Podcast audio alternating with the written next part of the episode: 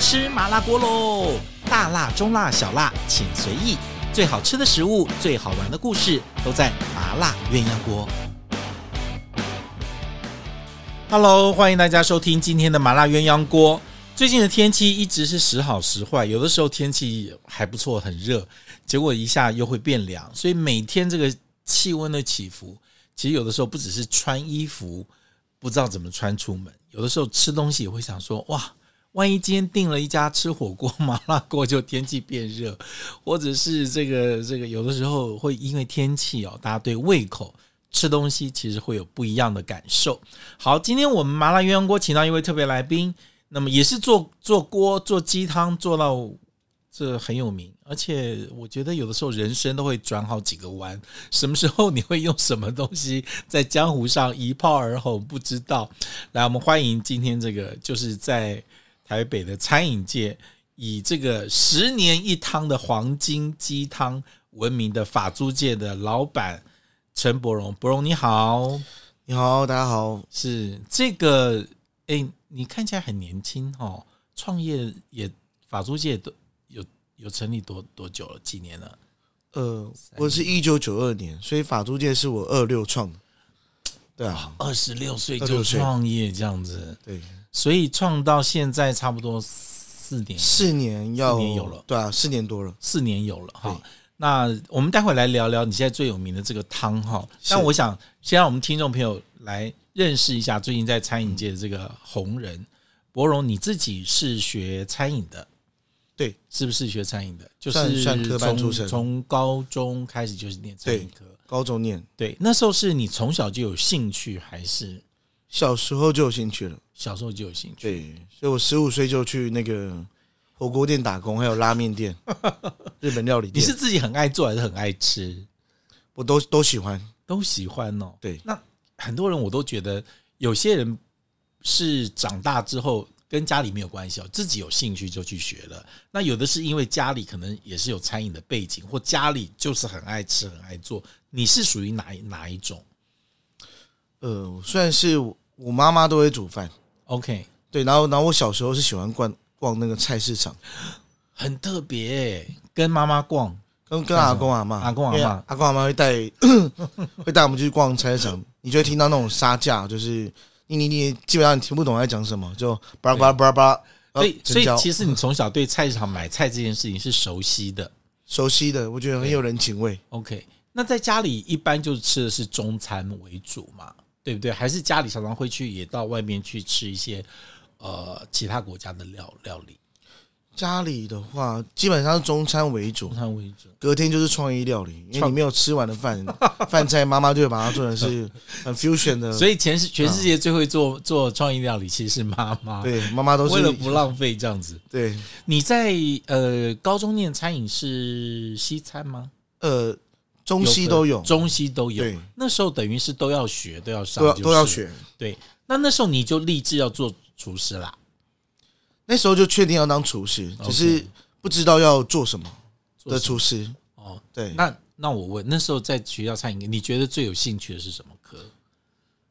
就是还是西餐啊。西餐。对啊，以前呢、按照你这个年纪来讲，其实都会觉得做西餐的师傅比较体面一点，对，因为差很多。站出来都要很帅，这样都是做那些很优雅的菜。 所对以啊，你那时候梦想就希望能够到西餐去做嘛？对，那那其实其实，在那那个年纪，因为那个那个时候，嗯饭店非常流行。因为因为大家可能知道，说十年前、十几年前很流行阿基师 OK 的那个年代，就是嗯大家都想去饭店。哎 OK，那可是因为因为饭店又真的是做不习惯，嗯，因为因为我我有去过你有在饭店实习过呃打工，打工哎然后又有在婚宴馆， ？OK，对，就是就是中中餐都是完全不习惯的。你知道，在饭店其实一个小厨师刚进去的时候，他就是一个螺丝钉，就是一个做组合的人，他其实不一定真的能够学到做菜这件事情。独立餐厅可能比较容易，但是以前对不知道，但在饭店有打过工。打打工过，然后你刚刚说还有火锅店，对火锅店是在十四岁的时候，十四十十岁嗯五十五岁，因为我印象深刻，是因为我有签那个，请爸爸签那个那时候家是长同童意工书哎、，对，家长同 意书，你没有十六岁都要家长同意书，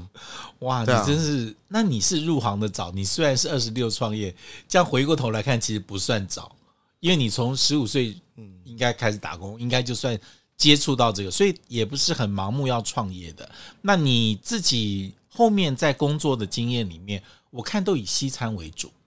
对，都是做发菜，就是发菜德让嘛，德朗，还没开火锅前，德让第一年，德朗是不是在内湖那一家？，对，金庄路那里，金庄金庄路对那对边。OK，德朗做过，然后在教父牛排，教父牛排，然后还再就是乐普挺町那边。对对乐乐普汀算是有点日式西日这样子混着对做的这样子，哦算日和法料和理和洋料法式这样，对蛮会哦。乐普汀做做过，对，那那个时候你一直在换跟在找的时候，有确定说以后我就是要自己开餐厅吗？还是要自己要走什么方向？有想过吗？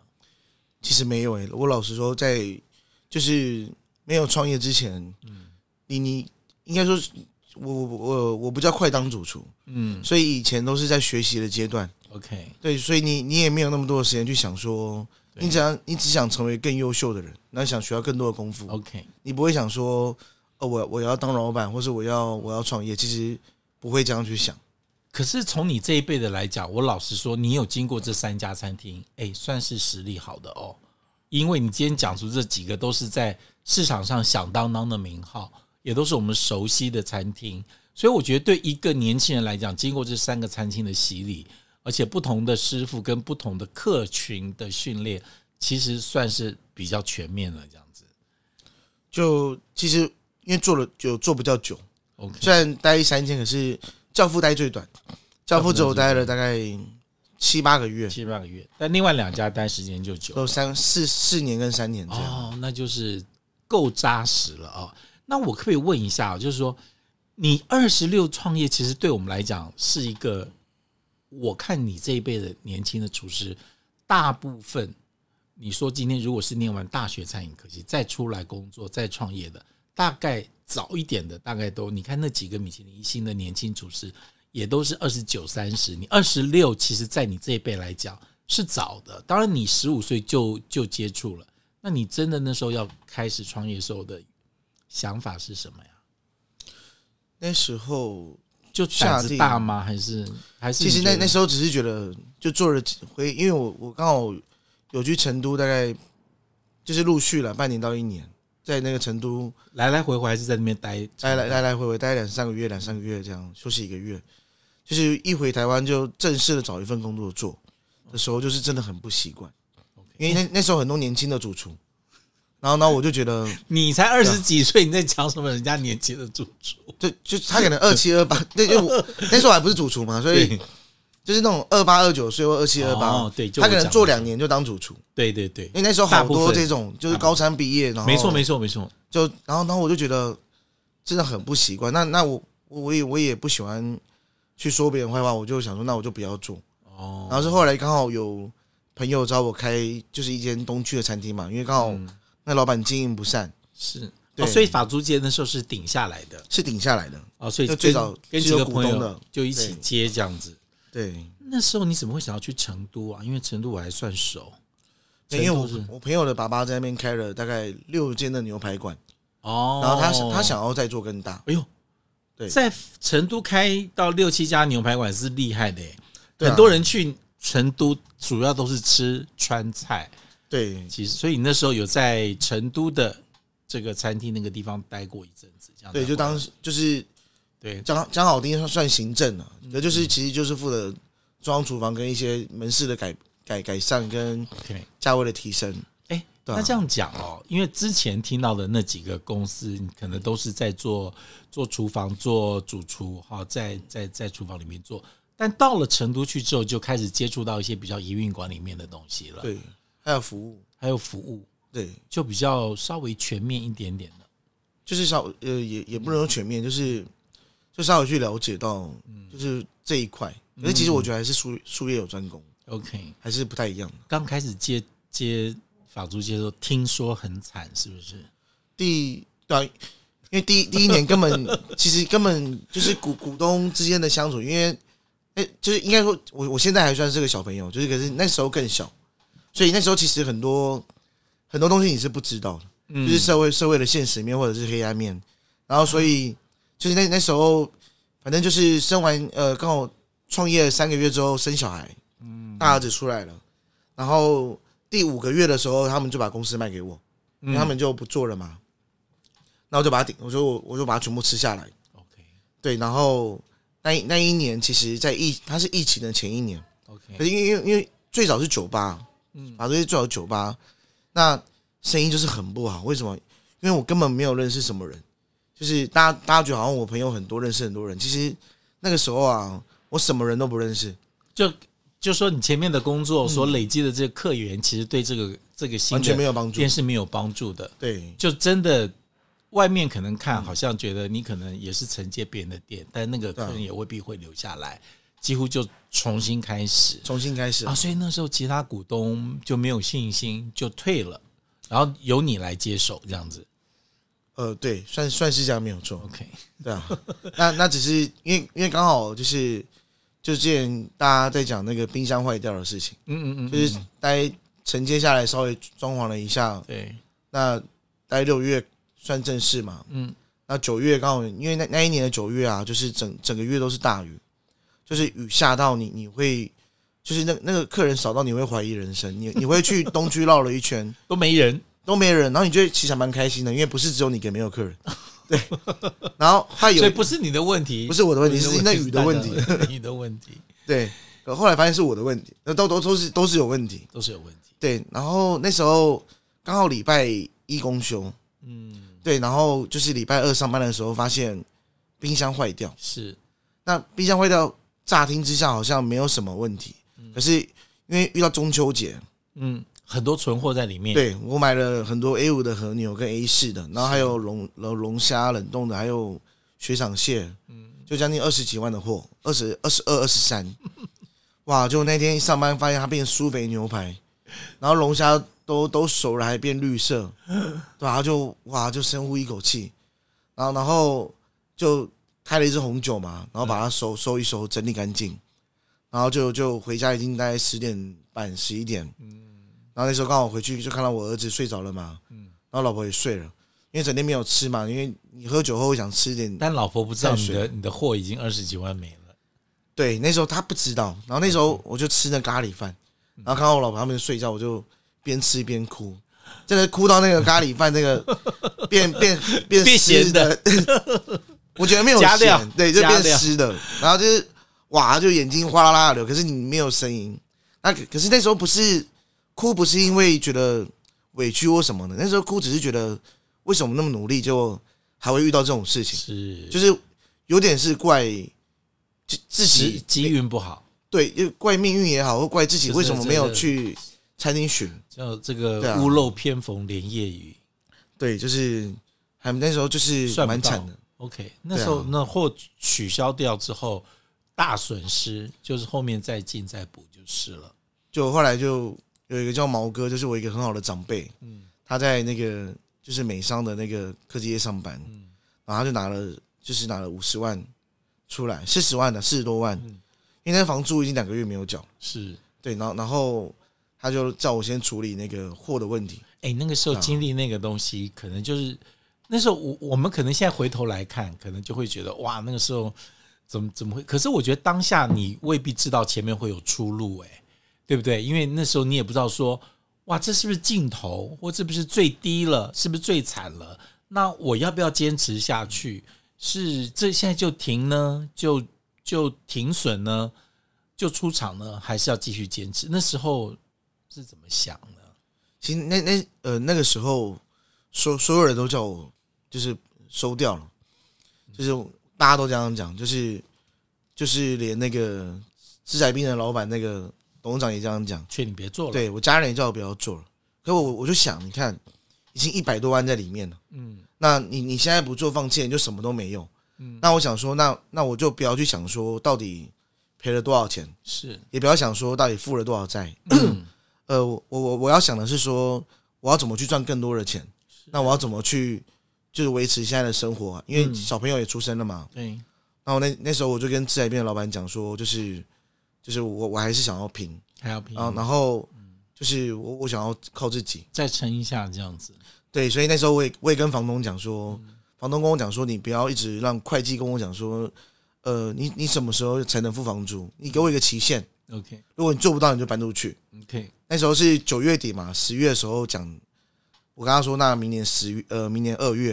刚好过年嘛，对， 对，然后然后他就愣了一下，他说他心他可能想说老 老娘跟你讲这个是一两 个月，一两个月，你给我开五个月， 然后后来房东愣了一下说好，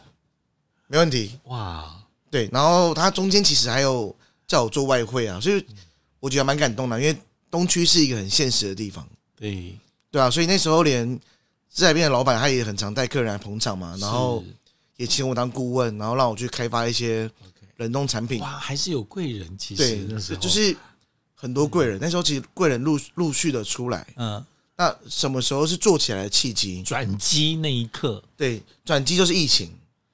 就是我们都会认为疫情大家都被打趴了。你看这个老天爷就是要要要陈柏荣再撑这两个月， 你你看到了年底十月十一月，可能很多人就绝望了，就你撑到了疫情，就二零二零年的年初了，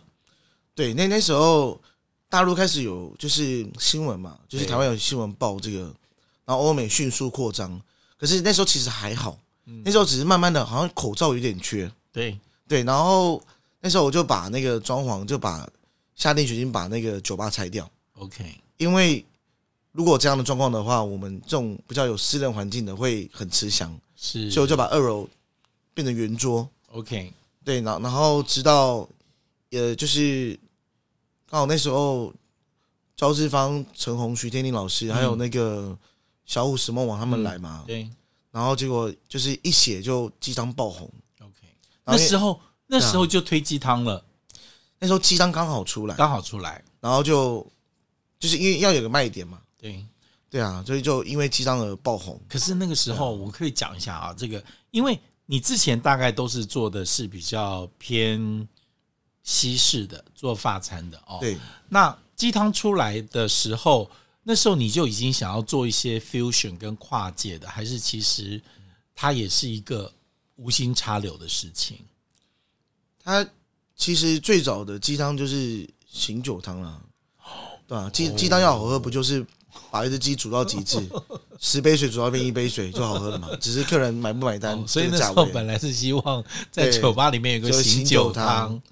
对，然后最早就是遇到台中有一个黄金黄金鸡的老板，是他是办饲养的，嗯，然后哇，他就跟我说：“哎、等你要不要试看试看试煮看我这个鸡？”哎、煮出来就哎、真的很不错。嗯嗯嗯，对，那之后才遇到延伸逐渐，然后 OK 才说那就是把它当主轴来推， OK 然后就就就是一炮而红。 OK，就是因为自己红的有点莫名其差妙，不多就是就过完，对啊年的时候，差不多二月三月的时候了，对不对？大概是有四哦四五月的时候，四五月的时候，那疫情已经，哎，我记得那时候五月开始是所有餐厅禁止内用，对不对？好像我忘记是当我忘记是那一年还是隔一年隔一年呐、啊，对隔一年才隔一封年城禁止内用，天天才封分城成。哦，对啊所以差不多是过完年之后，三四月已经是疫情起来，对那时候大家在抢口罩的时候了。哦，对封城是二零二一年的5月份的时候，对我我记得二二零年是被骂最惨的一年， ，OK，对啊，因为因为那时候厨房啦，哦我感觉那时候真的没有前请员工，你你根本就就是自己做你你就是两，我而且生意真的超级好，就是法租界法租界那时候比现在就现在可能是一两个月前定位，那时候是你要订法租界你要三四个月前， OK，那然时后候最高兴的是房东吧， 他觉得对 啊你应该会有钱交房租了吧？对，最高兴房东可可是就是很，因为客人来就觉得，哎、鸡汤真鸡汤真的很棒。对可是其他料理他们就觉得不 OK 的原因，是因为因为那时候厨房就两个人，没那有我办法我做到我细这样子，你你做不了戏以外，嗯你就要要做中餐，你你中中菜，嗯那你可能就前面有一些精致，有一些后面比较中菜的东西，可是 OK 还有炊饭嘛， ，OK，因为炊饭是在热普挺学的，所以对你怎么做都不会差，哦对，所以。那时候就是有些客人，就是喜欢的客人就很喜欢，嗯那不喜欢的就他就超级不喜欢，他觉得九百五跟一千二你不能给我吃中餐啊什么这些对东西这样的价位，因为那时候候大家对于价位这件事情还没有像现在一样觉得两千可能是基本的， OK，对，所以那时候就被骂得很惨。嗯，那可是我还是要接很多客那人。啊时候就已经开始做无菜单料理了吗？对，那时候就五菜单料理就。无菜单料理。对，可是其实你知道，台湾人对无菜单料理有一个心理的门槛要跨过去。在那个之前的人都在看 CP 值嘛，哦，对啊，等到对你的信任跟对你的品质这两个啊、一个信任一个品质，觉得肯定的时候，价钱就不会是问题了。对，因为为那个门槛没有过的时候，我告诉你，你收他九百，他都觉得贵。对对，但那个门槛过了之后，你收他三千四千，好像也理所当然。所以台湾客人，我一直觉得在那个两三千的时候，又是做无菜单料理的时候，其实我都觉得是是是有挑战的，因为、对啊因为真的如果不是对你非常有信心跟信任的。消费者，你跟他说无菜单料理又是一个价，你不能讨跟我讨论菜单，我就是这个，除非偶尔帮你做一两道菜，其实是要靠实力的哦。对啊，就是我还是要有经验呐、啊。那那个时候其实也是刚当主厨，嗯，而且主厨还是用钱买的， 对吧？所以我自己开店嘛，用钱买的，对啊，所以所以不是人家请你来对让你做主厨，对，所以所以可可是我我觉得也是因为这样，所以嗯我跟很多的客人跟老板有一个患，就是有点患难之交。嗯，因为为什么？因为他们觉得哇，你这年纪二十七岁，然后你自己创业，然后说好，我再给你机会，然后就一直带人来包场。然后有些人不喜欢，对，对，可是哎，别人请他来吃饭，那他又来了，他又觉得哎，你又进步了， o 然后然后就慢慢的、慢慢的，那就是做口碑啦，就是因为对啊，其实你说我我我们常在说没有什么很完美跟一次到位，但是如果发现这个主厨很努力，或他每次都有新的东西跟在进步的时候，每一次来是有惊喜。我们也很怕去那个一次到巅峰，后面每况愈下的，那你下次就很难让我建立信任跟信心嘛。对所以你的客人是有在发现，你有在努力，对然后你有在进步，然后菜有越来越好吃，也是有新的。我觉得他们应该是看在眼里，所以这样子才会慢慢，呃，他不但重复回来，他也会带新的朋友跟客人来，对，没对不错，对？那那个时候开始做无菜单料理的时候，你就已经在跨界了哦，因为鸡汤出来了之后，有有有中西，其实就已经放在你的菜菜菜单上了。那那时候你要一个人也要做研发，还要做厨师，其实是很辛苦的，对不对？对啊，我我我还要喂奶， 还有我，我半夜回去还要喂奶，我在那时候累到两点多回去啊，因为儿子那时候老大，老大，啊然后出就生是我奶瓶拿在手上，我我以为我喂完了，他哭声提醒我，你的手松了，手我手嗯睡还着哦了，对我我睡着了，其实还没有喂，对啊，哇，这个是一个很难得的经验，我觉得人人生经经过那个哦，那那个鸡汤我觉得很好玩的，就是你你刚开始的时候做的这个鸡汤，慢慢开始受的欢迎，你自己也在去做也做做做研发，这个鸡汤现在成为你的这个招牌，那后面这个十年一汤也是你的客人帮你。取的名字，后面你就就就就就沿用。我觉得这个东西，因为我们对十年一见啊，十年磨一剑，很有印象，但十年磨一汤，觉得哇更有画面，对不对？嗯，那你现在做到现在，你的鸡汤，你有没有算过大概是第几个版本呢？就一其直实改，一直改。其实也没有，就是也没有换过版本啊，就是他就是没有加，没有没有加猪脚、火腿、蔬菜，不加这些只有加中南盐场的海盐， ，OK，所以说我跟其实我很早就台湾有很多现在很有名，嗯很多米其林在用的食材对跟盐巴，其实我四年前就在用。哎，OK，所以为什么他们对我那么好，就是因为我在他们成名前我就用了，就是他们还没有认识这个时候，你就去先用。对啊对啊，名名厨还没用的所时以候你我的就用了。鸡汤其实很简单哈，味道很纯正，就是纯鸡汤。你连蔬菜也都不用，火腿也不用哈，对啊，你就是用鸡汤来炖鸡。对，因为我前置还蛮麻呃很麻烦，因为除了挑鸡以外啊，嗯鸡的重量跟鸡的品种，嗯，那还有把鸡的血水如何处理， OK，对，那跟你要牺牲掉，就当然你汤就比较少嘛，我可不啊可以问一下哈？一般，呃，因为我有看介绍说你在做这个鸡汤，你的鸡在使用前先用盐水先浸啊、对，这个部分其实是西式的 brine 的一对个一个一个处理方法，但中餐没有，中餐很少会在做鸡汤前先把鸡用盐水浸。我们其实在做炸鸡的时候，在做烤鸡的时候，会加香料、加一些调味料来浸制、来腌腌腌这个。这种 brine 手法是西式的，你怎么会想到用在鸡汤啊？我我我在看这之后，我是好奇的。可是因因呃，那那时候会这样做的原因，其实其实最早是想把那个鸡肉让它更嫩，因为我觉得鸡汤， OK，你你不觉得每次吃到鸡汤那个都是会 overcook，柴了？对，都是柴的。那、嗯嗯可是哎、我发现这样的味道变得更纯净， ，OK 所以所以我们其实基本上我们我们是会先走水， OK，把那血水都洗洗洗干净，然后走干净之后，然后我们会再用盐糖水去浸泡，是嗯把它的杂质最多把它拉出来。而且其实你盐水会有渗透压，所以它能够让血水能够去得更干净。 OK，对啊，其其实就是我们在于前置是像鸡肉也会变得比较嫩。对 OK 鸡肉是一定会比较嫩，因为它的蛋白质膨胀了。 OK，对啊，哇，这个很特别，因为你你看我们做中餐做鸡汤做这么久，也没想过用用这种腌制先浸过的方式来处理这个鸡。那你自己在选鸡的时候，你试过什么样的品种？就是后面就选定了那个这个这个这个盐业主持人这样子一样。对，就其实最早都是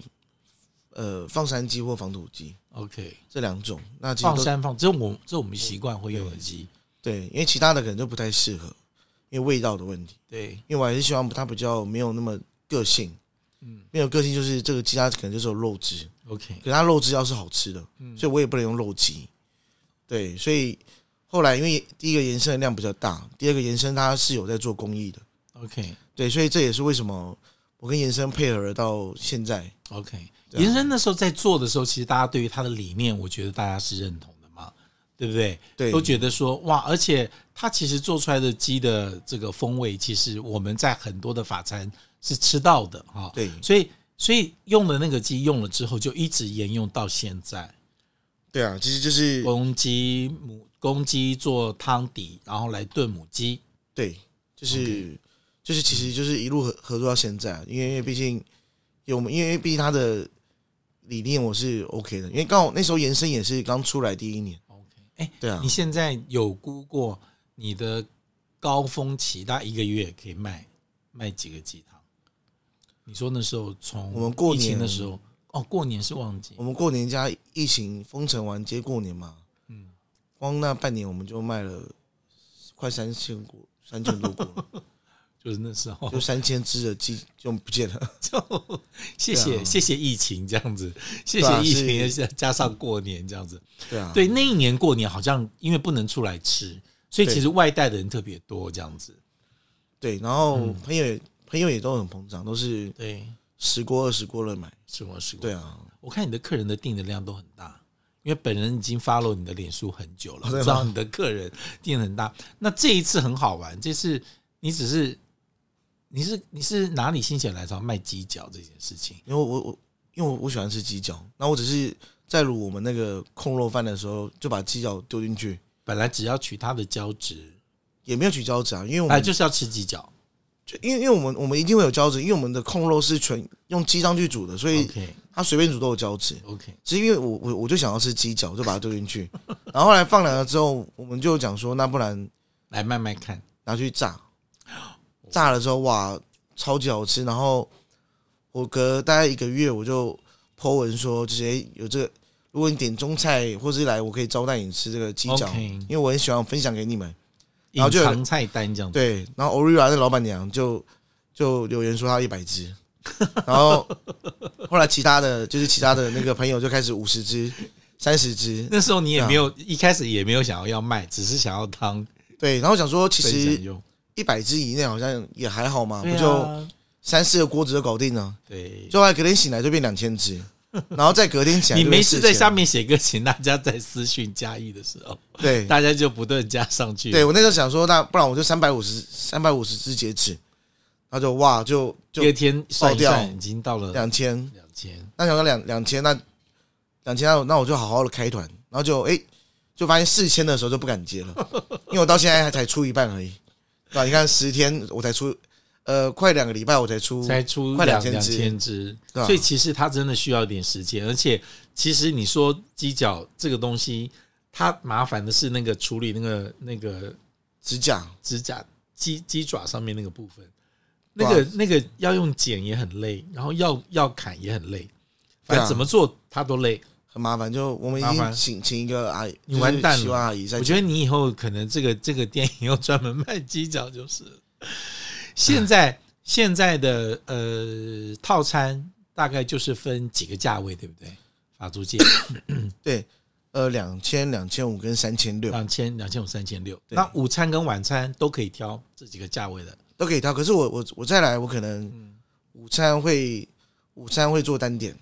啊，以后想要改午餐做餐，那对啊你表示你的人够了哦。也也 没有，因为套套餐真的超级难赚的。我我我要我要想做一单点的，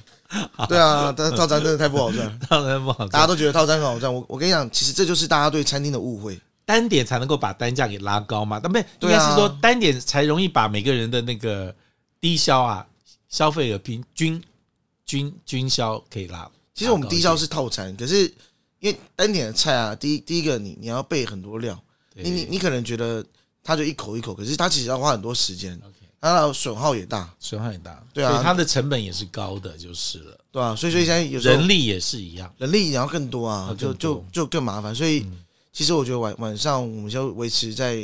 就是一样是亚洲融合菜，那嗯中午就之后会做单点，因为嗯刚刚好反正东区附近有很多上班族， OK，那我也我也不做贵嘛，我就抓大家平嗯均，例如一千一千五八百也也 OK 啊。为什么有时候可以做单点？你知道，因为有一些菜，比如说像汤，或者你一些套餐 fusion 菜，因为你常常无菜单料理，今天可能做什么做什么，但有一些它就会成为你的经典。你如果没有一个固定的菜单的话，你是出新菜单，有些菜不一定会留在你的菜单上。如果有些经典的，第一个它久而久之说，我就算点一个菜单，我可以多点一个你的一些经典的菜，对不对啊，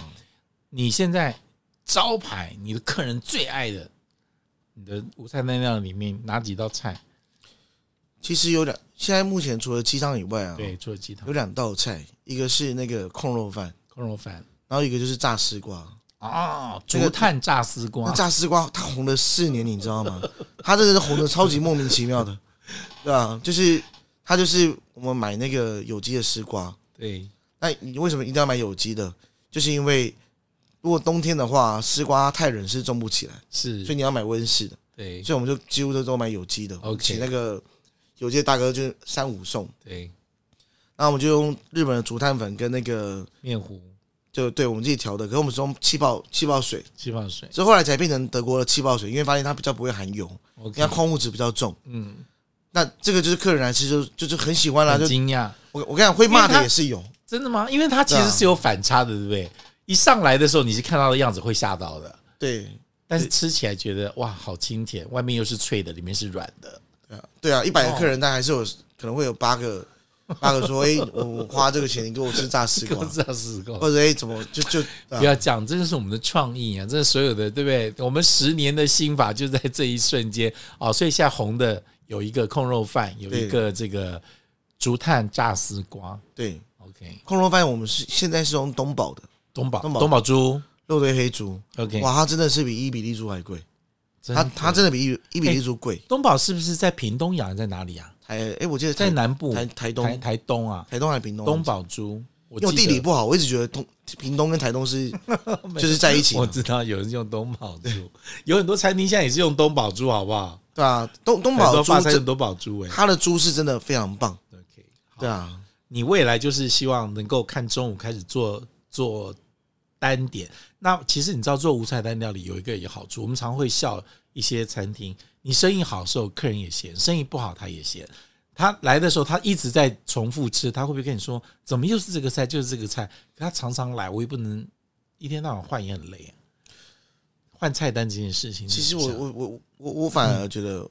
换菜单这件事情我是蛮蛮蛮喜欢的，真的啊、对，就是一一一两道的改，那 OK 有时候就顺势的就慢慢的就把它改掉， OK OK，对啊，像那个我们这有像汉朝影视的那个董事长，嗯他们就几乎每个月都来，嗯，他们甚至有时候一个月来四次，所以要常常我换，带带艺人来嘛，所以要常常换一些制作菜给他。人，对，那可是因为因为我我我们其实有时候因为真的因为我们客人很多，所以变成说有时候你记不住。 OK 然后有时候我问他说：“哎、那你上次是吃这一套吗？”哦他就跟我说：“哎、这一套我吃三次。” 我说：“哎，怎么不跟我讲？万一换掉， 然后来来就把它换啊掉。”下次去法租界，如果你是熟客的时候，记得跟我们主厨 跟陈伯荣说，麻烦可不可以把菜换掉？没有，我们这次我们现在有有有改良，就是 OK，如果你今天吃完了，我我们会帮你备注， OK，因为我们是用 in line 嘛，所以我们会备注说你上一哎你次上吃次的了，菜单是什么？会吃了注什意一么下，然后你定位的时候，我们一发现就打电话跟你确认说你，要吃之前的吗？哦还是是要你不要有需要帮换你新的？调整一下还？是蛮好的，对啊，对呀、哎，有的客人他就是要吃一样的啊，就像他对啊每次都要吃炸丝瓜一样，对，就千是年就是不你要变问的。他，对你还是要问一下。上次我们也有遇过换菜单，客人不开心的，一定一定说这一你定怎么会可以有？换新的？我就是要吃那个，对不对？他就要对啊吃空肉饭，就要吃你的鸡汤跟你的这个对，炸他丝就瓜。他就是不要麻油鸡水饭，他就是空肉饭。好，谢谢。经过这这个高潮起伏，像做三温暖的这种创业的路程，我觉得过去的成功、过去的失败不代表未来啦。但是过去的成功也要小心翼翼，未来继续经营。你自己有没有想，你未来想要把法租界，就是人家讲起法租界，会是希希望一个什么样的定位跟形容你的餐厅？你有没有这样一个想法？还是现在已经在朝这个方向进行了？其实我我我现在把法租界往一个方向去走是，我觉得我我希望了客人吃到法租界是有一个安全感，嗯然后觉得是美味的。 OK 就包含未来的调理包也好，或者是我们的冷冻鸡汤包，是，对、啊，因为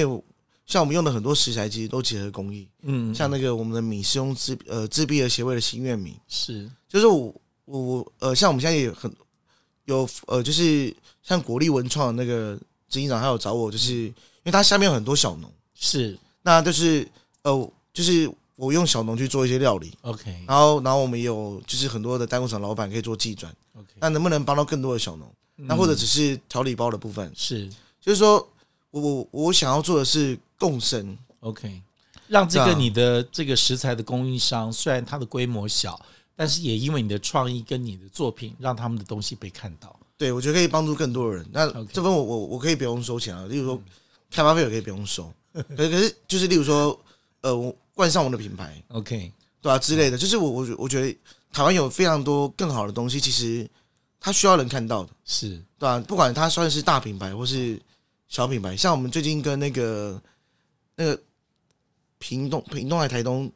的那个石斑大王，就是他他自己做了一个那个。应该是屏东呀，冰冻嘛，是吧对对对对对对对，讲他他做了一个实实验室， OK 只要六个小时就可以知道这个鱼啊嗯有没有农药残留，有没有毒。 OK，对，因为大陆不是说有毒就对对退对掉了对，对对，那我们就最近要出那个石斑鱼的料理对，就是像米粥， OK 然后或者是呃龙胆石斑去熬的鸡汤， OK 对吧？类哦就是往这个方向去做了， OK OK，对啊吧？就是其实台湾还是小，虽然小，但是很精彩，有很多的这个不管是农林渔牧他们的食材，都可以让你们有一个很好的发挥。这个就是饭店做不到的，只有这种独立餐厅才有这种精神，才有这种弹性，才有这种创意。好啦，今天谢谢你来跟我们分享你的故事。但我觉得，嗯、对一个年轻的主厨来讲，在这个年纪，人家可能都羡慕你哇，你的餐厅红红火火。现在在东区讲起法租界，大家都知道，但过去的那些辛酸，很多人不一定会知道跟记得。但是从你的故事也知道，我们有时候不要放弃哈，就是嘖